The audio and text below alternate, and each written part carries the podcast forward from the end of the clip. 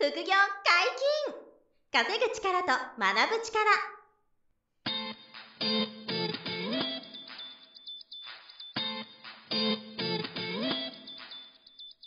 この番組は稼げるようになりたいを叶える副業アカデミーの提供でお送りいたします。副業アカデミーはあなたが副業で稼げる状態になることにコミットしたスクール。初級コースから上級コースまでさまざまなジャンルの副業ノウハウを学んでいただけます。詳しくは副業アカデミーで検索ください。こんにちは小林正弘です。山本博です。よろしくお願いします。はいよろしくお願いします。本日もお二人でお届けします。今日は何の話ですか、はい。不動産はうん。買えば買うほど安全ですと。うーん。えそうなの？っていう。はいそうなんですかと、あえてあえてこのタイトルにしてみたんですけど、はい。まあ不動産買うとなるとですね、うん一般的にはあのまあ一生に一回マイホームではい。あの不動産買うのがまああの一般的。一般的。ですよね。ですよね。はい。なんだけど、あの、我々からすると、その自宅だけではもったいなくて、やっぱり副業の手段として、あの、不動産賃貸経営、不動産投資をやっていただきたいなというのがありますし、うちのあの副業アカデミーの講座でもそういう講座がに人気というかはい、あるので、はいまあその話にまあ今日はなるんですけど、この間あの資産運用エキスポって言って、あの、年に一回ビッグサイトで、はい。あの、資産運用やりたい人が来る、まあお祭りみたいなエキスポがあって、はい。で、毎年僕らそこにあのブース出してるんですよね。で、結構でかく副業のスクールとしてバーン出すんですけど、あの、不動産のコーナーを見に行くと、はい。まあ不動産業者さんがたくさん出てるんですよね。うんうん不動産のコーナーって不動産のブースがいっぱいあるあ、そうそう。あの、僕らはマネースクールのコーナーに、なるほど。何ブースかいろんな会社さんが出てて、はいはいはい。で不動産投資のコーナーにいろんな企業さんが、はい。まあどんぐらいのあれ50社とかあんのかな、うん。もっとかもしれないですけど、すごい量あの出店があって、はい。で、えっと、まあ、区分マンションの新築とか、中古区分マンションやってますとか、あの、一棟もやってますとか、はい。あとトランクルームやってますとかね、うん。コインランドリーやってます。いろんな、あの、業者さんが、まあ、出ていいるわけですよ。はいで、あの、そこに皆さんが相談に行って、まずは、例えば、区分マンション一部屋買おうかなとか言って、はい。買い付け入れる方とかも、うん。もうそのエキスポ内ではい。結構あって、あの、売れた物件はこう制約で花が、こう物件の前側にペタペタ貼られるみたいな、うんうんそういう光景をまあ目にするんですよね。はい。で、あの、注意していただきたいなと思うのが、あの、不動産投資を検討する皆さんが、あの、まあ気持ちはわかるんですけど、すごく言うのが、うん小さく始めたい。まず。はいはい小さく始めて、うんえっ、と、こじんまり、まあ、あの、やりやりたいんだっていう気持ちが強いっていう方が多いんですよ。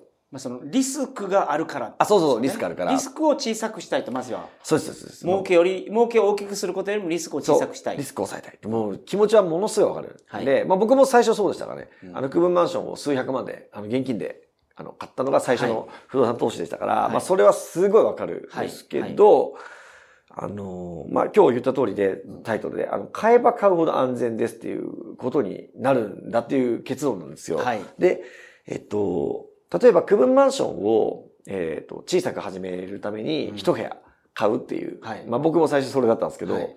これはまあ、あの、全然、あの、手段としてはありなんですけど、はい。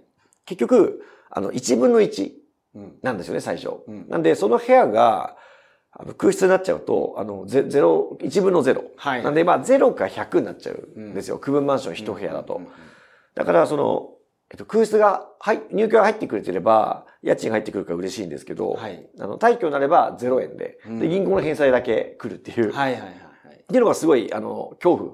すごい嫌ですねそれ。そう、実は辛いんですよ。はい。一部屋だと。はい。で、これが例えば3部屋とか、5部屋区分マンション買い増しできれば、うん。5分の、5分の4だったり、1部屋退去出ても、他の4部屋が埋まってるから、はい。比較的ストレスが低い。なるほど。とか、他の4部屋のキャッシュフローが、あの、その1部屋空いちゃった分の補補えるというかね、っていうことも、あの、可能なので、はい。あの、複数持つほどやっぱり区分マンションだけ見ても、あの、ストレスがへ減ると。うんなるほどただまあ、区分マンションって、あの、銀行の融資つけると、複数買うの結構大変で、うーん。あの、銀行の融資の枠がね、大きくないんですよ、区分マンションって。はいはいはい。だからちょっとそこが、あの、なんていうんですかね、区分マンションを売ってる業者さんははい、あんまり言わないんですけど、はいはいはいはい。すぐその原価が来ちゃう。うんうんうんうんから、あの、3部屋5部屋買える人って少ないんですよ。なるほど。だから小さく始めて将来的に大きくしようと思ってる方も、うん小さく始めてしまうと、うん。もう小さいままでそうそうそうそう大きくできなくなってしまう。リリスクがある。結構高いんですよね。うん。なるほど。なので、あの、クムマンションもちろんだけを特化して拡大、地地味に拡大したり、残債減っていけばまた買えるので、はいはいはい。次の融資出るから、まあそれで時間かけて5年、10年、20年かけて5部屋、10部屋していくのもいいんですけど、はい。例えば、あの、そこにアパート1棟を、うんえっと、入れられれば、これは例えば8世帯のアパートとかを買えばですね、はい。一部家買えば、あの、8分の8、満室で8分の8。うんうんうんで、1部屋2部屋いても8分の6みたいな。はいはいはいはい。だから一部家買うだけでも、うんそのもう、区分マンションの1個目と全然違って、はいそのリスクがかなり軽減される。うん、なるほど。ですよね。8分の6、8分の5みたいな。もちろんあの、半分以上空いちゃえばちょっと怖いんですけど、はいまあそうならないようにいい物件を選んで、空室を埋める勉強をしていく前提で。なんで、あの、その一棟買うとしても、その個数が多い方が、実は、あの、ストレス低いし、はい。まあ、いきなりちょっとここまで行く人は少ないですけど、いきなり例えば20室のはい。マンションをボーンと中古で買うみたいなうん。ことがあれば、これは20分の、あの、18とか、はい。20分の16みたいなことで同じくやっぱりリスクが、あの、抑えられるはい。傾向がああるんですよね。なるほど。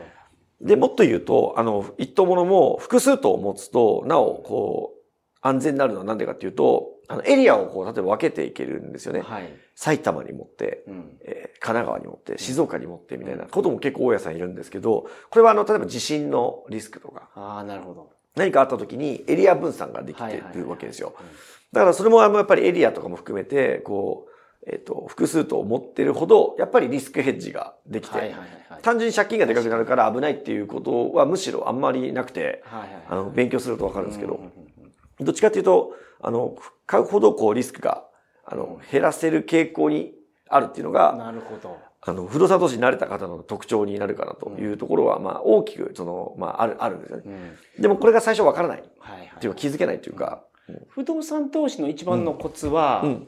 一番初めに買うのを安く買うがなんか一番のコツそかなとう。もうその通り。話を聞いてそれはもう間違いないです。で、うんその次がうん空室を作らないっそうですね。うんてことなんですよね。そう、そういうこと。なもうその順番で間違いなくて、はいあの、仕入れがもう全てで、はい。いくらで買ったかっていうのはもうめちゃくちゃ大事。はあこれが安く買えれば、もう翌日売ってもプラスみたいな ことじゃないですか。そう。そういう物件を頑張って買うっていうのが、もちろん大、大、あの、そんな簡単じゃないですけど、はい。まあ、これが第一の、まあ、絶対ルール。絶対ルール。で、その買うときには空室が埋まるだろう、その分析が終わってて、はい。えっと、これ買ったら今空室が、例えば3部屋空いてる 10, 10世帯のはいアパートで10分の7だけど、うん自分がこれいくらで買って、半年ぐらいこういう対策をしたら、はい多分満室になるなとか、うんうんうんあの、二一部屋二部屋埋められるなっていうのはちゃんと勉強して、はい勝てると思って買うという、うんうんうんこういう感じですよね。なるほどなるほど。で、あの、頑張れば埋まっていくっていうことと、まあ、さっき言った通り、多少空室が出ても吸収できる余裕が複数個あるから、はいあの吸収できるからリスクもちょっと逆に抑えられる。はい。こういうふうにこうスタートしていくのが、まあ、不動産投資で実は失敗しづらい、あの、パターンなるほどなんですよ。なるほどでも、とにかく小さく小さくってはいはいはい。考えすぎると、あの、結構逆にリスクがしんどくなってくるっていうのが、まあ、注意点にはあるかなとはい。いうのが、まあ、あの、お大きく、なんていうんですかね、こう、後々気づくことというか、あうん、確かにそうだな、みたいな。不動産投資やっていくと、慣れてくると、あの、そういう結果が分かってきて、ちょっと物件増やすのが抵抗なくなる人が多いんですけど、ど。最初結構陥りがちなんですよね。はいはい小さく始めていきたいというか、うんうん一軒家も同じですよね。あの、一戸建ての物件も空マンションと一緒で、はい。あの、例えば、まあ、数百万で現金買いできる、うんあの、一軒、いや、一戸建ての投資も人気なんですよ。はい。で、これもゼロ百で、うんあの、埋まるか、なるほど。空き空きかですよね。はいただまあ、数百万現金で買ってれば、うんあの、借金がないから、はいちょっとリスク低いんで、はいはい空室でもそんなにストレスないんですけまあど、空室でもお金は増えないけど減らないそうそうそうそう、うん。銀行にお金借りてたらそう、返済が返済があるあるから、そう、そこのバランスもあるんですよ。なんで、あの、ゼロ、ゼロ百の一個物を買うとしても、現金で小さくボロ戸建て買うならはい、リスク低いんですけど、うん例えば2000何百万する区分マンションを港区とかに、はい。あの、ワンルームバーンと借金で買うとですね、もちろんダメとは言わないんですけど、はいあの、空室になった時のストレスがちょっと、あの、でかくなるとう。ん、確かに。で、逆にその空室が怖いから、サブリースみたいなのを提案する業者さんもいますが、はい。このサブリースで区分マンションとかを買っちゃうと、なんていうかな、えっと、サブリースは家賃保証の仕組みなんですけど、空室でろうが入ってようが決まった額がもらえるっていうのがサブリース。だけど、まあ、当然、あの、最大家賃はもらえない。満額もらえるわけじゃなくて、15%かそれ以上、はい。ちょっぴかれちゃうっていうこと。まあ、手数料を載せますわね。その載せるからお客さんがいなくても払うわけです払うから、そう。業者さんはそこで稼ぐわけですね。はい。なんで、そのサブリースとかに、こう、いなんていうのね、流れちゃうと、うんあの、自分の大家力もつかないし、うんあの、最大収益もまあ、ね、狙えない。はい。っていうところもあるから、そのサブリースで組むマンションを新築ワンルームスタートするとか、うんで、すごい危ない。危ないっていうか、まあ、あんまお勧めできなくて。はいはいはい。なので、どちらかというと、自分がどこまで、あの、不動産投資で規模を目指すかみたいな考えて、ある程度規模をでかくしていく視野があるならば、あの、買えば買うほどは、むしろ安全になる。はい。ただ、買うときに、その、仕入れ値が大事だったり、うん買った後の空室埋める、その、ことができる物件を買うとか、はい。応援力を上げとくとかはもちろん大事なんで、うんそこを抑えて、あの、いいけばですね、あとは買えば買うほど安全になるよとうん、なるほど。いうのが、まあ大きく、こう、不動産投資をやる上で考えてほしいことで、はい。で、ちょっと余談なんですけど、あの、やっぱり個人でも法人でも、やがて不動産持ってほしいなっていう、まあ、例、例としてはい。参考までにお話ができたらなと思うのが、はい。あの、札幌ビールっていう会社さんのお話で、あの、ご存知の方がどれぐらいいらっしゃるかわかんないですけど、2020年度うんの決算がうん。赤字だったんですよ。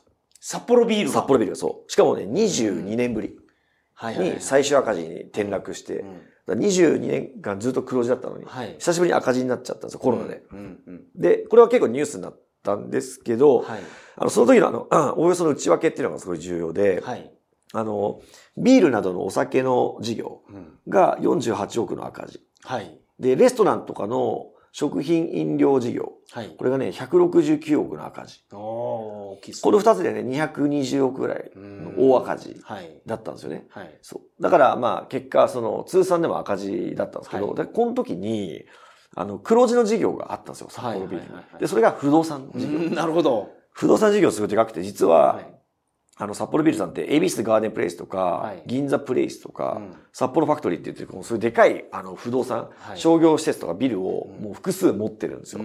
で、そこからの賃料収入とか、はい。あと、不動産の売却も絡めていくんですけど、はい。ここの、あの、利益がはい、119億円利益が、なるほど、なるほど。実は出てて、はい。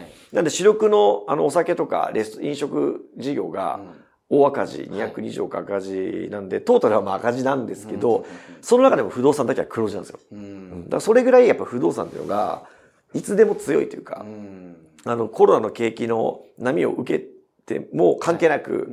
ちゃんと黒字が出るのが不動産。はいはいはいはいで、これがまあ僕個人でもやっぱり感じていまして、まあ新聞社がまさにそうですよね。あ、そうそうそう。だから朝日新聞さんとか、はいあの、有名な新聞社さんも基本ふ、あの、不動産持ってて、そうですよね。もう新聞が全然売れなくなってるけど、不動産収入で、そうそうそうあの、すごい黒字やにゃんみたいな。めちゃめちゃあの、黒字が出てると。